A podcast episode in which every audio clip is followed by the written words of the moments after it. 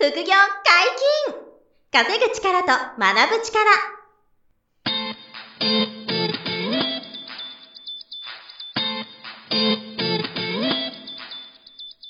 この番組は稼げるようになりたいを叶える副業アカデミーの提供でお送りいたします。副業アカデミーはあなたが副業で稼げる状態になることにコミットしたスクール。初級コースから上級コースまでさまざまなジャンルの副業ノウハウを学んでいただけます詳しくは副業アカデミーで検索くださいこんにちは、小林正弘です。山本博です。よろしくお願いしはい、よます。ろしくお願いします。副業解禁稼ぐ力と学ぶ力のウェブサイトに問い合わせフォームができております。皆様からの副業に関するご質問や番組のご意見、ご感想をお待ちしております。はいよろしくお願いします。お願いします。本日は何のお話でしょうか？はい、はい今回は、お金の不安を消す方法とはっていう話をなるほど。したいなと。それお金に対する不安を持っている人はたくさんいらっしゃるでしょう、今。めっちゃ増えてると思うんですよね。不安ない人がまずはいないですよね。逆にほ、ほぼ少ない。あの、お金持ってても不安はあると思うんですよ。確かに、いや、それもそうなんですよね。なくても不安はありますからいや、。それね、別の回で話し直したいぐらい、まあ、お金を手にしても、はいい、ろんな不安が出るとかは、あるんで、また別の機会でお話したいんですけど、まあ、今回は、はい。いわゆる、あの、こう、お金の不安を持つ、うんまあ多くの方が持ってる、はいまあ最初に感じるお金の不安の話をうんうんうんうんちょっとしていきたいなと思ってて、はい。お金の不安を消したいと、みんな、うん当たり前ですよね。で、はい。えっ、と、どういうふうにお金の不安を消していく、いくかなっていうこと。まあ僕もある程度こう、そういうのを経験して乗り越えてきてるので、はい。まあ今さっき言った通り、別の不安も出るんですけど、うん。それは置いとけば、はい。ま。あ、一旦その生活するためのお金の不安とか、うん。そういうレベルは、一旦僕の場合こう終わらせられたかなと、今のところ自分ではあって、うん。で僕の周りにもそういう人は何人もいて、うん。で、まあでもまだそうじゃない方の方が世の中多くてっていうはい現状だと思ってるんですけど、例えばですね、その、仕事を変えたいと思ってるけど、うんうんお金の不安があって変えれない方っていらっしゃるじゃないですか。めちゃくちゃもうまさに。そういう方にも適用できる、この、そうです。そあそういう方に特になるほど受けたいなと思ってて、はいそういう方はたくさんいらっしゃるでしょうね。今の仕事を続けてたら、あのーまあ、お金の不安はあまりないけど、うん。ただ自分のやりたいことじゃないととか、かね。これをやってみたいとか、ああるけど、絶対そういう方多いと思うんですよね。はい。なんで、まあ、参考にしてもらいたいなと。まあ、それはそうだろうっていう話にもちょっと出てくるんですけど、はいはいまあでも改めて重要だなと思ってたんで、うんまああとはその、そのお金の不安を一旦こう終わらせたみんなが、はい口を揃えてこれが重要だよねっていうことがあるんで、そなるほど、なるれをちょっと今ほ日話したいんですけど、まあ大きくは二つかなと思うんですよ。ど。うん。で、えじゃあお金の不安を消す一つ目の方法は、はい。シンプルに、うん稼ぐ力をつけるっていうのが、うんまあわかりやすいですけど、まあそうですね。ね。まあそれ、当たり当たりそそうですね。それは消えます。当たり前なんだけどはい。で、えっと、二つ目は、はえー資産とか仕組みを持つっていう、うんこの二つなんですよね、基本的に。で、ちょっと順番に話していきたいんですけど、あの、自分で、個ではい。稼ぐ力を、うんえー手にするっていうことには向き合ってもらえば、はい。はいお金の不安が消えるということで、うん。まあ当たり前なんですけど、はい。じゃあ稼ぐ力ってうんどういうことが必要なのかっていうと、はい。いわゆるあの会社員の方がうん。お勤めしてお給料もらうとか、うん。まあ、個人事業主の人が何らか本業で収入を得るとか、まあ、こはい。はあのリスナーの皆さんも多くの方が手にしていると思うんですよね。はい。はい。なので、まあ、それはまあ、もともとあるから、それでもお金の不安があるとはい。いうことを前提に話すと、はい。えっ、と、その上でさらに、まあ、副業を中心にしてもらえば僕は嬉しいんですけど、うん副業ベースで、えー自分で稼ぐ力をつけていただくとはい。いうことになるんですよね。で、それが簡単じゃないから皆さん、こう、あの、当たり、当たり前だろうと思うし、あの、何言ってんだと思われると思うんですけど、はい。もうちょっと一個踏み込んでいくと、その、自分で稼ぐ力の中で、じゃあどんな能力がある人が、はい。はい。特にうん。収入を伸ばして、うん。えーお金の不安を消してるかっていう傾向があるんですよ。なるほど、なるほど。で、決定的にうん。一つとある能力があのある人がその不安をと取り払えてて、はい何かっていうと、あのマーケティング能力なんうですよね。ん。なるほど。このマーケティング能力がある人は、ほぼほぼほぼうん。経済的な悩みを終わらせていってるっていう。なるほど。感覚があって、で、はい。マーケティングってめちゃめちゃ広いし、あの、このポッドキャストの初初めの方に、はい。マーケティングとか必要ですか副業にっていうテーマがあって、うん。その時は、いや、なくても稼ぐ方法いっぱいありますよって話を確かしたんですよ。はいそれはそうなんですけど、そのプラットフォームが今できてるからっていうことですよね。そうです、そうです。いろんな仕事を取りやすい仕組みとか、はいあの、収入作りやすい仕組みがあるから、うんなくても全然できるんですけど、はやっぱり、その、マーケティングするスキルが、あ、とはいえ磨かれてる人とか持ってる人、うん養った人の方が、経済的な成功がね、早いしうん、金額もでかいんですよね。はいはいなんで会社員の方も、個人事業主の方も、フリーランスの方も、えーまあ、専業主婦の方でも、はい。はい。そのマーケティングを学ぶみたいな、うんそのアンテナは、やっぱ持っていった方がいいだろうなと。はいうのがすごく感じていて、うんなるほど。あの、マーケティングって言うとちょっとふわっとするんで、はい。まあ僕も全部が全部専門家じゃないんで説明難しいんですけど、はい。あの、どうやったら、えっ、と、お客さんにこう、興味持ってもらえるかっていう意味では、例えばコピーライティングもうん。マーケティング、マーケティングの一環ですよね。だと思いますし、まあ広告を勉強するのももちろんマーケティングだし、すまあコンテンツ、自分の何らかのサービスとかの、はい。えーすごい工夫をするとかも、はい。まあこれはコンテンツ制作なんで、うん。あの、まあ、それでも、コンテンツマーケティングっていう、コンテンツでマーケティングする。コンテンツマーケティングっていうのがあったりとかしますよね。なので、あの、マーケティングって言っても本当にいろいろあって、まあ、あと僕で言うと、その出版するとか、はいはい情報発信するとか、うんあの、まあ、メルマガとか SNS とか、出版とか、まあ、あとセミナーはい。とか、これもまあ、マーケティングの一つだなと思っていて、あの、まあ、全部ちょっとそうなんですけど、まあ、どれか自分が特に関心持てる、うんまあ、マーケティングの要素があるものを学ぶこと。から、あの、まず勉強していただくと、はい。あの、すごく、その、収入になりやすいし、うん。えっと、まあ、さっきのあの、本業の収入だけの人とか、はい本業だけの人がマーケティングスキルを磨くことで、えまあ、副業でも収入が伸びやすいし、はいまあ、本業も加速するんですよね、結局。なんで、そのマーケティング能力がこう、卓越してる人ほど、はいお金の不安がき消えてってるなっていうのがすごくあるんで、はいまあ、そこを一つアンテナ回してほしいなっていうところがああると。はい。で、えーもうちょっと具体的に、はい。じゃあマーケティングを学んで、マーケティング、クリエイティング能力を高めた結果、どんな力をつけてもらうのが一番いいかっていうと、はい。集客能力。うん。これが手に入ったら、はい。あの、本当に一気に、まあ、人生が変わると言いますか、うん。あの、まあ、収入も伸びるし、はい。影響力も変わってきて、もらえるチャンスもでかくなってくるのとあの、その、相手に与えられるギブが、はい。あの、大きくなる。うん要は、集客するのって簡単じゃないんですけど、簡単じゃないですね。お客様をこはいう集客する力を、そのマーケティング能力を経て、はい。身につけていくと、うん。あの、その、えっと、会社員の方だろうが、フリーランスの方だろうが、うん共通して、えっと、大きな結果を出し、はい。経済的にかなり力がつき、まあ、もうちょっと言うと、いつでもお金が生み出せる力みたいな。ことでもあるんですよなるほど。なんで、そこにたどり着く、その、ことが、あの、非常に、なんですかね、こう、まあ、再現性もあるし、はい。けあの結果が出やすいと思っていて、なんで、その集客する力っていうのを、まあ、個人の方でも、まあ、はい会社としても同じなんですけど、はい。えー磨くっていうことから、まあ、目を背けないっていうのが、うんめちゃめちゃ重要かなと。うん。要は、あの、こう、稼ぐ力のために、はいマーケティング能力とか集客、集客能力が必要っていうか、うん一番まあ、あるといいよと。はい。それ以外にもいろんな能力がは必要なんですけどね。うんただ、やっぱり、あの、マーケティングする力とか、集客する力、ここがある人がやっぱり強いなっていうのは、改めて、あの、感じていて。いや、まさにそうなんじゃないですかね。そう、マーケティングっていうと、うんその物とかサービスとかを売るための施策全般だったりするんですけど、そうですねそのインターネットがここまで流行る前って、その日本全般の考え方ですけど、うんいいものを作ったら売れると。うん。で物を売るためにいいものを作るが、すごい条件だったと思うんですけど、そ社会のインフラが変わって、インターネットがここまで普及して、みんながそれにリーチできる端末を持ったら、えっ、と、やっぱりその、いいものを作っても、いいマーケティングができなかったら売れない時代になっちゃったと思うんですよ。そう、間違いないです。で、どちらかっていうと、いいマーケティングができれば、うん皆さんおっしゃってるのは、そのサービスとかものは後からついてくると。うん。ブサイクスタートでいいって言われてたのが、うん。すごい僕はその記憶に残ってますけど。ブサイクスタート。はいまあ、でもすごいよくあるパターンで、いえっ、と、商品がもう100%自信ありますってなる前に、はい。まあ、マーケティングしたり集客して、うんもう一回ご案内させてもらって、はい。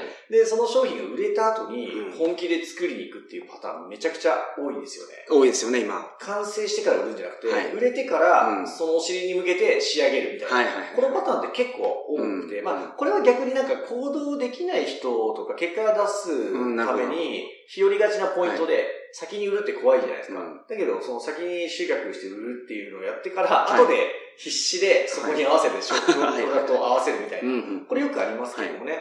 結局、その市場に出さないと、みんなが求めてることが分からなかったりするそうなんで、今、大手の企業とかもこの方法で。結構そのプロダクトを作っていってますから、うんなるほど。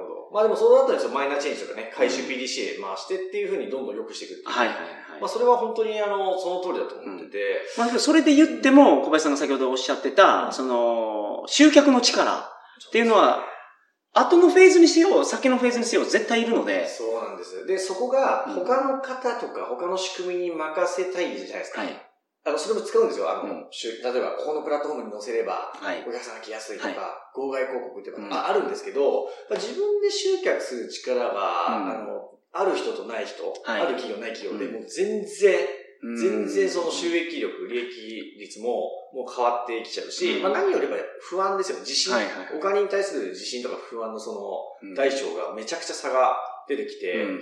だから、あの、まあ、言い方悪いですけど、下手に、あの、集客を自分でやんなくても、あの、なんとか他で、なんか依存先があって、はいはいはいそこでできちゃってるほど、集客にこう向き合わないんですよ。マーケティングに向き合わない。から、あの、いつまでも不安なんですよね。うん、なるほどなだから自分たちでどういうふうに、こう、そのお客様来ていただけるような、そのマーケティングをして、まあ集客をして、まああとはそのプロダクトもそうなんですけど、はいっていうのを自分で自前で考えていくっていうことから逃げないことですよね。うん、なるほど。これが結局、まあ簡単じゃないんですけど、あの最終的にお金の不安を消す一つの、まあ、手段になるかなというのが、まあつくづく感じてます。なるほど。というのが、まあちょっと一つ目なんです一つ目。はい。で、えっと、まあさっき言いましたけど、二つ目は、もう山本さんには散々言ってますけど、はい。えっと、まあその一つ目の稼ぐ力をつけていく。うんまあ、かっこマーケティングとか、はいはいはいえー集客能力はいが特に重要っていう話を踏まえて、はいそこから少しこうマネタイズできたときに、うん。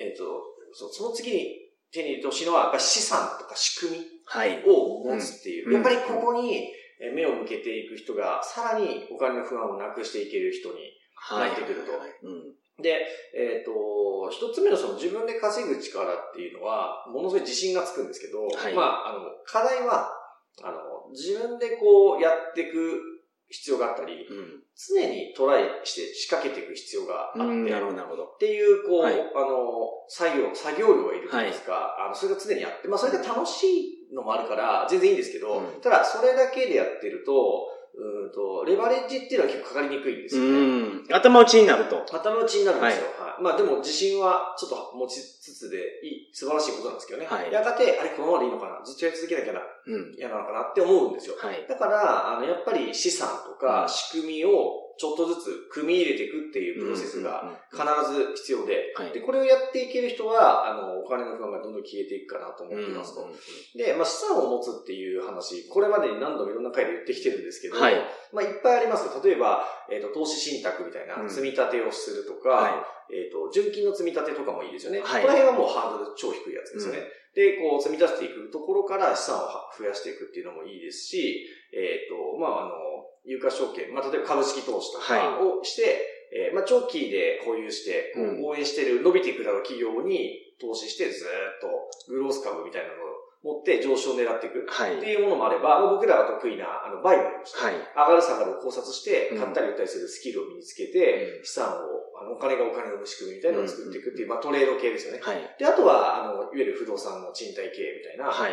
これはちょっと資金力とか融資とかいるんですけど、あのー大きなアパートマンションを買って、そこに入居者入っていただいて、家賃収入を得ながら、えー、とあるところで売却して、はい。キャピタルゲイン、利あの、売却利益を取って一気に差増やすみたいな、はい。これもね、過去何度も話してますけど、うん。そういう不動産の経営とか、えっ、と、まあ、太陽光発電とかもね、あれ、はい過去言ったかな。太陽光発電は、まあ、資産って言いづらいかもしれない。むあの、要は、動産なんで、不動産じゃない動産なんで、えっ、と、まあ、あの、焼却と取っていく設備なんですけど、はいはいはいでも、毎月入ってくる売電収入っていう意味では、あの、フィットっていうその法律が、今はちょっと適用されてないんですけど、過去に申請取ってる、あの、案件がまだいっぱいあるんで、はいはいそれで太陽光発電仕込むと、20年間売電収入というフィックスなんうですよ。ーん、なるほど。でずーっと、あの、収入がもらえる仕組みなんですよ。はいはいはい。大体、地面にうん。太陽光発電のパネル敷くと、まあ今2000万前後はい。投資するんですけど、うんで、そうすると、あの、ずっと20年間、決まった金額で収入が入ってくる。はいはいはいでこれも融資で買うんですけど、うんうんまあこういう仕組みを手にするとか、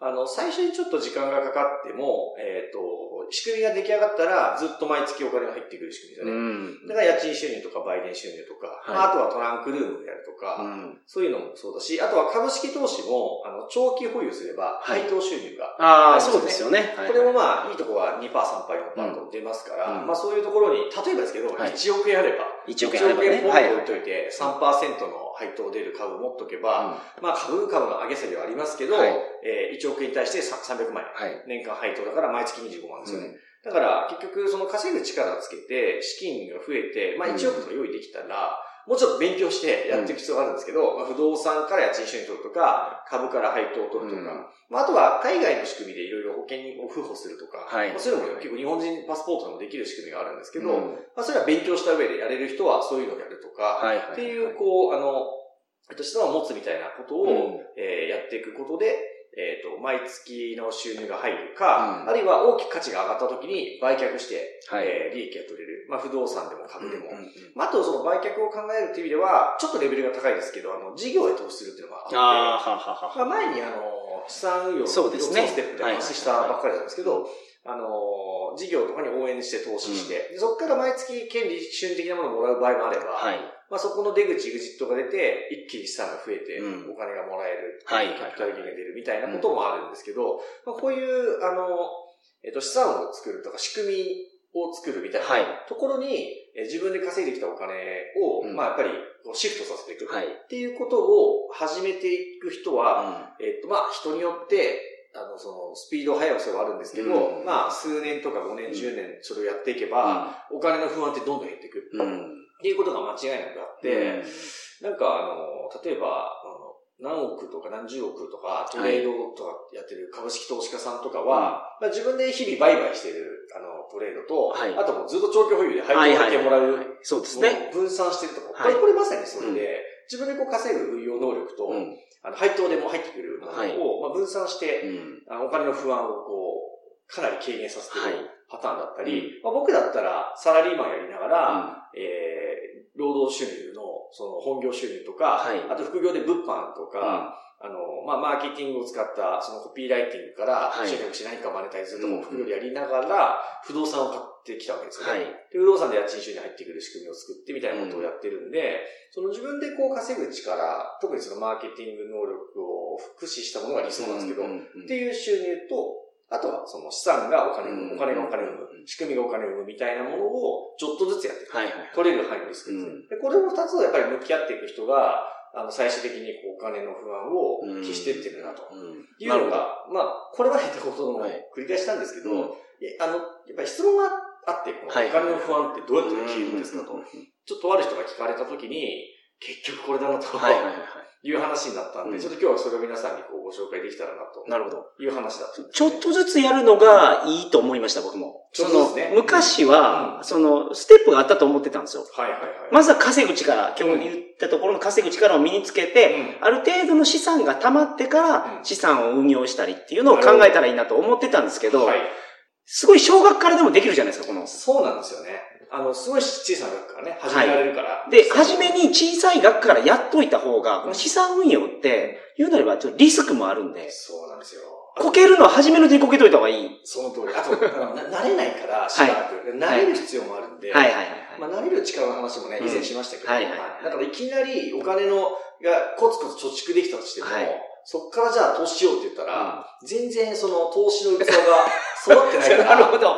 いや、わかります。ほんまそうですよね。全然できない。はいはいはい、でも結構いらっしゃいますよ。はい、あの例えば60、70ぐらいのご年齢で、頑張ってこう本業で貯蓄してきて、うん、で退職金もあって3000万ぐらいお金が貯まりましたって言って、でも3000万だと、えー、あと20年30年生きるのに不安ですという方今いっぱいいらっしゃるわけですよ。はいなんですけど、あの、全く投資とか資産運用とかをやってこなかった方って結構多いんで、はい、そうですね、もう怖いんですよ、とにかく。株式投資やるために、証券口座開設するのに抵抗があるみたいな、はいはい、例えば。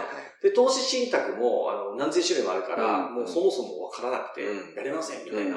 貯蓄しか安心できません、みたいなこととかを感じてる、あの、高齢の方って結構多いんですよ。はい。だからそれは、やっぱり山本さん言った通りで、あの、ちょっとずつでも、うん。ほんと数月、月1万円からでも一万円、月5000円でもいいですよ。5000円、ははい。でも、積み立てていけるとか、やってきた人は5年、10年やっていけば、はいある程度見えてくるものがあって、い。そうですよね。その額が小さいかもしれないけど、あ、これぐらい増えるんだとか、そう、そうなんかそうです。はい。こんなに増えるんだとか、はいまあ、時にはね、こう、評価額が落ちて、うん。不安に、不安を感じる経験も出て、これも大事なんですよね。はい。うわ評価額、含み損出ちゃった、うんどうしよう、うんみたいなのが、で、2年後、3年後に結局戻ってきたな、みたいな。はいはいプラスだったら、あの時やめなくてよかったな、とか、こういう経験をして、少しこう、投資とか資産運用の器みたいなのが、はい。お金の器が広がってくるみたいなのがあって、だから、同時にこう、できるところから少しずつ始めていただくっていうのが、うん松さんおっしゃる通り、すごくいいと思うし、うん今の時代もその方、そうすべきかなと思いますよね。はい。お金がある程度貯まってからうんうん始めますって。うんやっぱりその方が楽ですけどね、はい今やらなくて済むから、はいでもそうやってやらない理由を見つけてる限り、このお金の不安っていうのはほぼ消えていかない。うん、なるほど。うんっていうことなんで、まあ、そこは皆さんご注意いただきながら、はあの、まあ、参考にしていただけたら嬉しいなというところですね。はい。本日もお疲れ様でした。はい、ありがとうございました。副業解禁、稼ぐ力と学ぶ力、そろそろお別れのお時間です。